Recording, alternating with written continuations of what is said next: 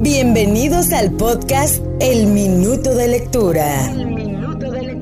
Donde elaboraremos sobre temas de interés, contaremos experiencias de vida, tendremos entrevistas, entre otras cosas, todo acompañado de un minuto de lectura. Así que sin pausa y sin prisa, comenzamos. Hola, hola, ¿qué tal? Soy Octavio Duarte, bienvenido a otro episodio del podcast. Espero que le hayas pasado genial el fin de año y que este 2021 se cumplan los objetivos planteados.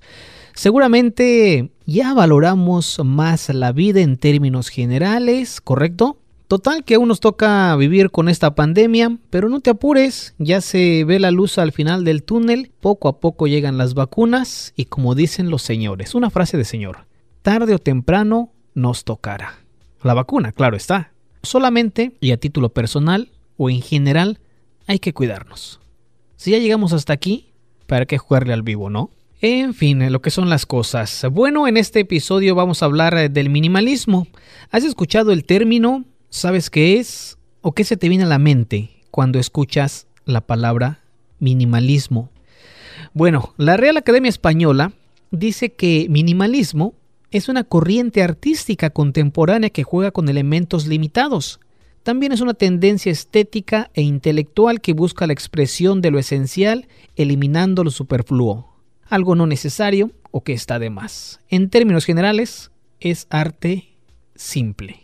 Sin embargo, y quizás la razón de que conoces el minimalismo y el objetivo por el cual quiero hablar en este episodio es porque se ha trasladado a un estilo de vida simple, vivir con lo básico, sin tantas cosas materiales, en este estilo de vida, las personas se desprenden de lo material en un sentido donde se busca cambiar el pensamiento que el tener mucho no significa vivir mejor. Por lo contrario, entre menos tengas, mejor se vive, hay más espacio, menos preocupaciones, mejores emociones. Minimalismo es simplificar tu vida, desprenderte de lo material. No de todo, evidentemente, vivir con lo básico, ropa, artículos, accesorios, comida, electrónicos, etc. Entre menos cosas tengas en casa, se vive mejor. Entre menos es más. ¿Por qué la gente compra en exceso? Quizás mala administración del dinero, quizás son compradores compulsivos, denota inseguridad, para complacer eh, a los demás, encajar en la sociedad, sale una nueva marca, todos queremos comprar la marca estamos conociendo a una persona, queremos impresionar. Queremos vestirnos bien para darnos seguridad, pero hasta cierto grado también denota inseguridad.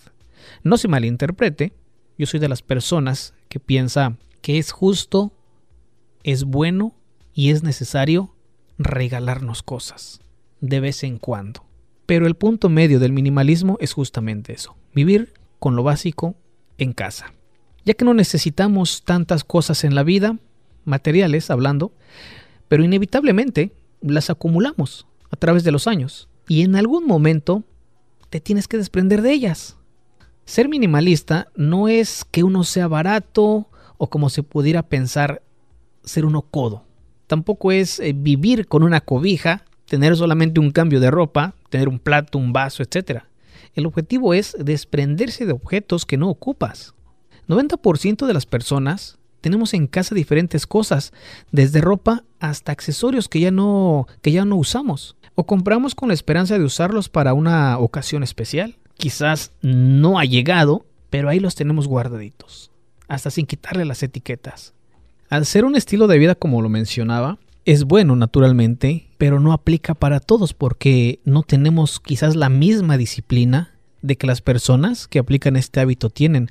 Y hablaba del minimalismo, que no es para todos, porque imagínense, si tienes familia, no vas a llegar a casa y desprenderte del 70% de las cosas que tienes. Oye, el minimalismo no funciona de esa manera, pero como el famoso cliché, el dinero no compra la felicidad.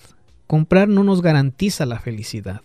Un carro nuevo, tenis, ropa, quizás sí de momento, y se siente bien estrenar, es bueno estrenar, pero Aquí el asunto es desprenderse de cosas. Y al hacer esto, evidentemente, vas a ahorrar dinero. En la parte emocional o espiritual, generas espacio en tu hogar. te desprendes de objetos que tienes que te traen emociones o recuerdos, te liberas de estrés incluso y te ayuda emocionalmente. Por eso el minimalismo como tal es un tema ambiguo, depende de la perspectiva y acción que le des como individuo. Youtubers, escritores, gente del medio han practicado esta forma de vida y para algunos les ha funcionado, pero para otros no. Por eso, recalcando, depende cuál sea el objetivo que quieras realizarlo.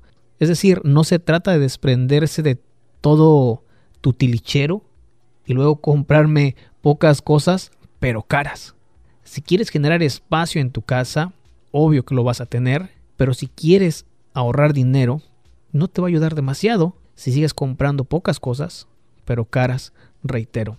Ser minimalista no es para ahorrar dinero en su totalidad, es para desprenderte de esas cosas. Puede ser un buen comprador buscando ofertas en ropa, electrónicos, etc y aún así puedes ahorrar. Por ello el minimalismo se considera como un estilo de vida. ¿Qué sería lo bueno, lo malo y lo feo del minimalismo? Lo bueno para mí es que es un estilo de vida, como el hacer ejercicio, el no comer carne, no tomar refresco, etc. Y todo estilo o modo de vivir es bueno con medida. En este caso creo que vivirás sin muchas preocupaciones, tendrás espacio, tendrás dinero y una casa limpia. ¿A quién no le gusta eso? Lo malo es que no es para todos. Así como hay quienes pueden vivir con poco, hay quienes no. Y a veces es inevitable y está bien. Y siendo un estilo de vida, no todos se pueden adaptar a ello. Además, eh, los padres que tienen hijos, sí, quizás hay muchos juguetes, pero no vas a llegar a casa y vámonos, voy a vender todos para comprarte más nuevos. No, tampoco se trata de eso, ¿no? Por eso decía, no aplica en todos los escenarios. En mi caso, yo puedo llegar y desprenderme del 70% de las cosas que tengo y no pasa nada. No ocupo tanta ropa, no ocupo eh, un televisor caro, solamente con lo necesario para vivir. Y bueno, ya dentro de lo feo, en vez de generarte libertad, te puede causar más preocupaciones. Quizás hay quienes tanto vacío en el hogar les haga sentir mal, porque no están acostumbrados a eso. Todo es bueno, pero ya cuando llegas al exceso, si no se sabe manejar puede ser malo en tu estilo de vida. Volvemos a lo mismo. Por ejemplo, tanto ejercicio sin una buena comida balanceada también es malo, puede llegar a dañar el cuerpo. Por eso, eso es lo feo en esta situación del minimalismo. No todos estamos acostumbrados y no todos lo pueden manejar ya en esa instancia. ¿Es una solución para que llegue la felicidad? Te preguntarás, la felicidad como tal depende de tantos factores, es una realidad, pero puede ser un buen comienzo. Vuelvo a lo mencionado, dejar el refresco, meterte al gimnasio de lleno, leerte 20 libros al año, quizás no te va a dar la felicidad o no vas a ver los resultados en una semana o en un mes, pero es un buen comienzo. Tanto iniciar con la primera página del libro, tanto dejar por un día el refresco, tanto inscribirte al gimnasio, como empezar a desprenderte de ciertas cosas que no ocupas en casa. Y así nos pasa con cualquier hábito. Depende y requiere de mucha disciplina. No porque vendas todo lo que no uses o lo que no sirva, o reorganizando tu casa, vas a encontrar la felicidad. Quizás generes dinero, pero después de eso, ¿qué? Es cómo reaccionas antes, durante y después de iniciar este estilo de vida. Sin embargo, es una gran oportunidad de aprender otro hábito, de hacerte sentirte bien. Porque pregúntate esto, todo lo que tienes ahorita en tu cuarto o en tu casa, ¿te hace feliz?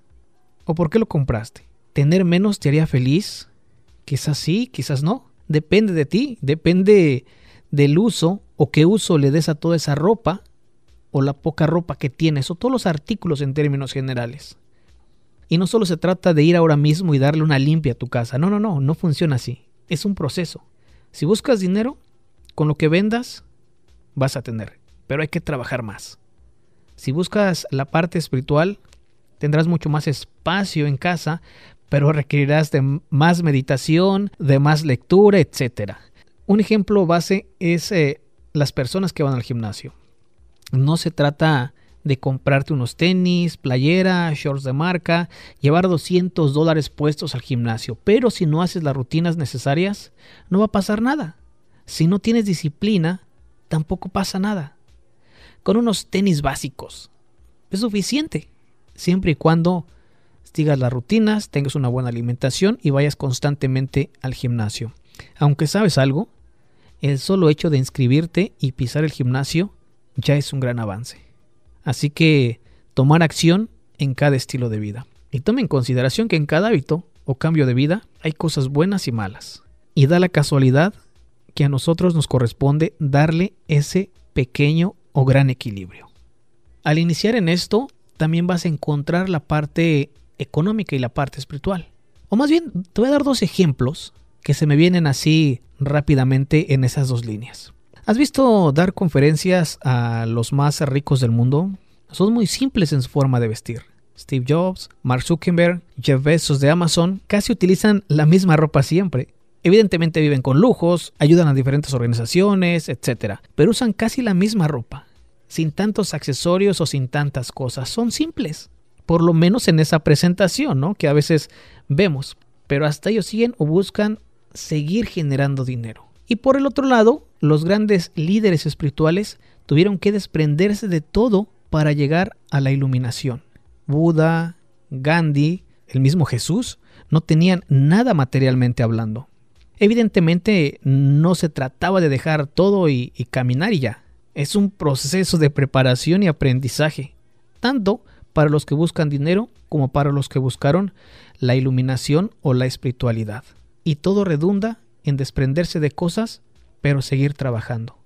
Así que después de todo lo que dije, les voy a comentar eh, algunas cosas que podemos aprender del minimalismo si lo practicamos en poca medida, en mediana o en gran medida. Una de ellas, y suena como cliché, pero es calidad versus cantidad. No por más ropa o artículos en términos generales que tengamos en casa significa mayor felicidad. Y no porque tengamos muy pocas cosas, significa que seamos codos, sino simplemente nos gusta vivir así. Hay que encontrar el balance. Otro punto es la simplicidad de la vida. Hay que llevar una vida simple, sin tantas cosas, sin tanto equipaje. Seguramente han leído últimamente esa frase de que ¿para qué acumulas cosas si a final de cuentas cuando uno muera no se lleva nada? Hay que ser simples. Otro punto es que tienes la casa organizada. No sé si a estas alturas tengan en su cuarto una silla que no sabemos cómo llegó ahí, pero tiene muchas cosas. Yo todavía la tengo, pero tengo que sacarla de una vez por todas, porque una casa limpia, un cuarto limpio, bien acomodado, bien organizado, te hace sentir bien, ¿correcto? Además, nos ayuda a administrar el dinero. Y bueno, yo creo que hoy día se utiliza mucho el comprar con tarjetas de crédito, y si dejamos de comprar, evidentemente que no nos vamos a preocupar demasiado de cuándo hacer el pago de esa tarjeta de crédito que cada mes nos frustra más porque no baja. También el ser minimalista cambia tu estilo de vida. Así es, te ayuda en la parte económica, te ayuda en la parte emocional, te ayuda en la parte espiritual, te ayuda en la parte moral, social, familiar, etc. Es decir, hacer un estilo de vida tiene muchas ventajas si sabes cómo llevarlo. También te da libertad, más espacio, menos preocupaciones, tu equipaje en la vida es ligero y sientes una gran libertad. Otro de los puntos de ser minimalista es que ahorras y generas dinero por las ventas de esos objetos que tienes y que no utilizas. Y aquí te invito a que rápidamente les des un pensamiento a, tu cuarto o a tu casa. ¿Qué artículos tienes que podrías vender? No estoy diciendo que al venderlos vas a generar miles de pesos o cientos de dólares, pero que puedes vender. Mínimo hay tres cosas, seguramente zapatos, ropa, accesorios, eh, qué sé yo. De hecho, esto es algo que los mentores le dicen a los emprendedores. Inicia vendiendo lo que tienes en casa. No te vayas a lo grande. ¿Cómo quieres vender cantidades si no puedes vender lo que tienes en casa? Y te va a hacer sentir bien el generar ingresos. Y más en estos días, como están las cosas, un peso en la bolsa, un dólar en la bolsa, definitivamente que te va a ayudar. Yo echando memoria así rápidamente, por lo menos tengo tres, cuatro cosas que no utilizo, que las tengo guardadas, que las compré por impulso quizás, y se pueden vender. Ahora, si decides regalarlas, qué bien, es una acción benéfica. Y obviamente, entre otros beneficios, en este estilo de vida del ser minimalista. Para quienes practican este estilo de vida, el minimalismo es simplificar tu vida, pero tu vida material por ende verás resultados. En fin, eso es eh, en términos generales y algunas de las ventajas de este estilo de vida del minimalismo. Porque sabes algo, también pensaba que las cosas materiales que no utilizas y que están ahí estancadas en casa, están empolvándose, también te roban energía. Y el minuto de lectura va en relación a ello. Porque sí, dije las ventajas, desventajas, pero entendamos que como seres humanos somos energía. Y el minuto de lectura apunta a 10 cosas que te roban justamente la energía. Esto es el minuto de lectura. Los 10 ladrones de tu energía. Número 1. Deja ir a personas que solo llegan para compartir quejas, problemas, historias desastrosas, miedo y juicio de los demás. Si alguien busca un cubo para echar su basura, procura que no sea en tu mente. Número 2. Paga tus cuentas a tiempo. Al mismo tiempo, cobra quien te debe o elige dejarlo ir si es imposible cobrarle. Número 3. Cumple tus promesas. Si no has cumplido, pregúntate por qué tienes resistencia. Siempre tienes derecho a cambiar de opinión, a disculparte, a compensar, a renegociar y ofrecer otra alternativa hacia una promesa no cumplida, aunque no como costumbre. La forma más fácil de evitar el no cumplir con algo que no quieres hacer, es decir, no desde el principio. Número 4. Elimina en lo posible y delega aquellas tareas que no prefieres hacer y dedica tu tiempo a hacer las que sí disfrutas. Número 5. Date permiso para descansar si estás en un momento que lo necesitas y date permiso para actuar si estás en un momento de oportunidad. Número 6. Tira, recoge y organiza. Nada te toma más energía que un espacio desordenado y lleno de cosas del pasado que ya no necesitas.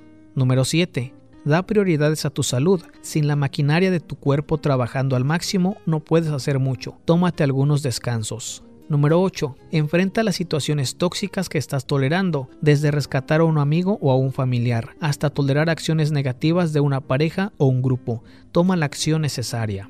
Número 9. Acepta. No es resignación, pero nada te hace perder más energía que el resistir y pelear contra una situación que no puedes cambiar.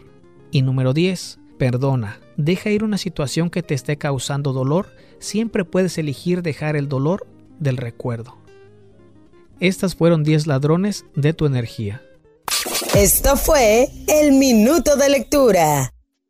Como habrán escuchado, algunas se relacionan eh, con lo que es parte del minimalismo. Desprenderte de cosas, de cosas del pasado, de cosas que no utilizas, que te roban energía, etc. Y para ir cerrando, yo creo que es bueno darle una escaneadita a la casa y ver qué nos sobra. Porque a veces solamente decimos, ¿qué nos falta? Pero pocas veces nos preguntamos, ¿qué nos sobra? ¿O de qué cosas podemos desprendernos? Seguramente, a pesar de no poder salir, seguías comprando cosas por si se acababa la cuarentena para diciembre. Compraste artículos para una ocasión especial, que quizás aún no ha llegado. Tienes cosas nuevas, despréndete de lo viejo. Si reemplazaste la televisión, regala la otra o vende la otra. Crea esa pequeña transición, porque la vida no se trata solamente de acumular cosas. Bien se dice que entre más tenemos, más queremos. Situación que, ¿sabes? También pasa por algo cultural o social. Pienso que la mayoría así crecimos de niños. Con carencias, sin muchos cambios de ropa, quizás sin teléfonos, una vez al año estrenábamos, etc. Y nuestros padres decían, guárdalo, quizás algún día sea de utilizar, o para tu hermano, y ese hermano ya no lo ocupó y ahí sigue guardado. Porque en casa cambias las cortinas por unas nuevas, pero las viejas las guardas por si las llegas a ocupar. Nos regalan una taza y la guardamos. Compramos otra TV nueva y la viejita la guardamos para regalarla si alguien la ocupa. El disfraz de, de, los hijos que cada año es diferente lo seguimos guardando por si aún le queda el siguiente año y da la casualidad que el siguiente año le compras otro diferente porque ya no lo quiere y ya no le queda el otro. Las amas de casa guardan los trastes nuevos, las vajillas para una fiesta, guardamos nuestro perfume, lo gastamos poquito a poquito como si se fuera a acabar. evidentemente que se va a acabar, ¿no? Pero decimos, híjole, me costó tanto y no lo quiero usar demasiado. Mejor para una salida especial. Hay que utilizarlo, hay que utilizar esas cosas que tenemos en casa. También en estos tiempos, yo creo que es muy fácil comprar por Amazon. De hecho, por la pandemia fue de los medios más prácticos en realizar compras. Aunque no ocupes algo, solo al entrar en Amazon y navegar un poquillo, casi el 60% las personas termina comprando algo innecesario. Así que te invito a que le des una pasada a lo que tienes en tu cuarto, en tu casa, que estés guardando, que tienes extra, tal vez lo compraste o te lo regalaron y nunca has utilizado. No hay que atarnos a las cosas del pasado, las cosas que tenemos en casa y no usamos. Yo tengo varias tazas que me han regalado para tomar café. No suelo tomar café constantemente, pero fíjense, es curioso, hace tiempo fui a México, me compré una taza para regalar y este fin de semana que estaba limpiando eh, el cuarto, ahí estaba la taza envuelta aún en papel periódico. Imagínense lo que son las cosas. Aún tengo una taza que compré casi como dos años y no la regalé. Dije, me voy a esperar a ver a quién se la regalo. Total, se pasó el invierno, se pasaron los, los días, los meses y ayer o este fin de semana me la encontré ahí. ¿La voy a utilizar o la voy a regalar? Decíamos, así como no nos atamos a personas o a sentimientos, hay que no atarnos a cosas. Y no solamente esa ropa, reitero, papeles de la escuela. Ah, papeles de la escuela. ¿Se les viene a la mente eso? ¿Cuántos papeles de la escuela tienen? Trabajos, proyectos, libros, etcétera, etcétera. El fin de semana, decía, también puse a limpiar. Y sucede que destruí una gran cantidad de papeles que tenía de la prepa trabajos y cosas que en su momento me gustaba guardar, como portadas de periódico, de deportes, revistas de deportes y así. Así que junté una bolsa grande y ahí estoy, destruyendo los papeles. Decía en ese entonces, los voy a guardar por si algún día valen. O los voy a guardar para que tenga la prueba de que sí fui a la escuela, a la prepa, al, colegio, vaya. Ya no los ocupo y aún los tenía. Hay que desprenderse de todo eso. Y al hacerlo te hace sentir bien. Obviamente trae recuerdos, te pones a ojear lo que hacías, lo que escribías, y dices, esto lo guardo, esto lo tiro, esto lo guardo, esto lo tiro. Total, que ya hice un gran espacio en esa cuestión de cosas o de papeles de la escuela que aún tenía guardadas. ¿Para qué? No sé. Por lo menos tengo mis diplomas. Y aún ahí en su folder que, que nos mandan en el sobre del correo. ¿Para qué los saco? Ahí que se queden. Como decía al principio, todos los hábitos son buenos siempre y cuando se hagan con moderación y evidentemente depende de cada persona, de cada hogar. No vaya a llegar usted, señora, y le tira las herramientas al marido. ¿Qué va a hacer? O tú, amigo, no vayas a llegar a casa y le tiras eh, los trastes a, tu pareja. No, hombre, que hay, ahí sí te vas a quedar afuera de la casa por unos cuantos días. ¿Cómo que me tiraste la vajilla nueva? Era para la cena que te iba a hacer el 14 de febrero. Imagínense. O como si me tiraste mis perfumes o mis lentes, etc, etc. No, no, no, por eso hay que consultarnos. Yo no me hago responsable de lo que puedan ocasionar en casa. Por eso digo, analizar, consultar y actuar. Y no vayan a dejar tampoco a los niños sin juguetes. Porque los niños pueden tener 5, 10, 20, 30 y nunca va a ser suficiente. Aunque, a mi punto de vista, también deberían de tener un límite porque ocupan mucho espacio y están muy caros, ¿no? Pero bueno, esa es otra cuestión aparte. Así que lo dejo todo a tu criterio, recuerda todo con medida, pero siempre es un buen momento para hacer cambios en nuestras vidas. Y con este inicio del 2021 es bueno desprenderse de ciertas cosas, hay que echarle un ojo a lo material que tenemos en casa y como están las cosas, de pronto podemos generar ingresos extras o regalarlas. Siempre es buen momento para realizar obras benéficas lo que quizás no utilizamos o no sirve le puede servir a otras personas dentro de tu comunidad. Ahora sí, llegamos al final de este episodio. Realmente te agradezco por escuchar el podcast. Te invito a que escuches los episodios previos. Vas a aprender algo, seguramente. O por lo menos te van a ayudar a dormir si lo escuchas por la noche. O te van a acompañar en el camino a casa. ¿Correcto? En este primer podcast del 2021 fue así más tranquilo, más orgánico. Hay que seguir cuidándonos, definitivamente, no está de más decirlo. Y ojalá pronto pase esto. Yo te invito a que te suscribas al podcast. Si hay la forma o darle un corazón, cómo se maneje cada plataforma de donde estás escuchando. Si tienes alguna sugerencia sobre algún tema que te gustaría que tocara, con toda confianza, sígueme en mis redes sociales, Facebook, Instagram como Octavio Duarte. Recuerda que ante la vida hay que tener tres cosas. Hay que tener compromiso, hay que tener fe y hay que tener acción. Soy Octavio Duarte, mil gracias, hasta la próxima. Esto fue otro episodio del Minuto de Lectura. Nos escuchamos en la próxima edición.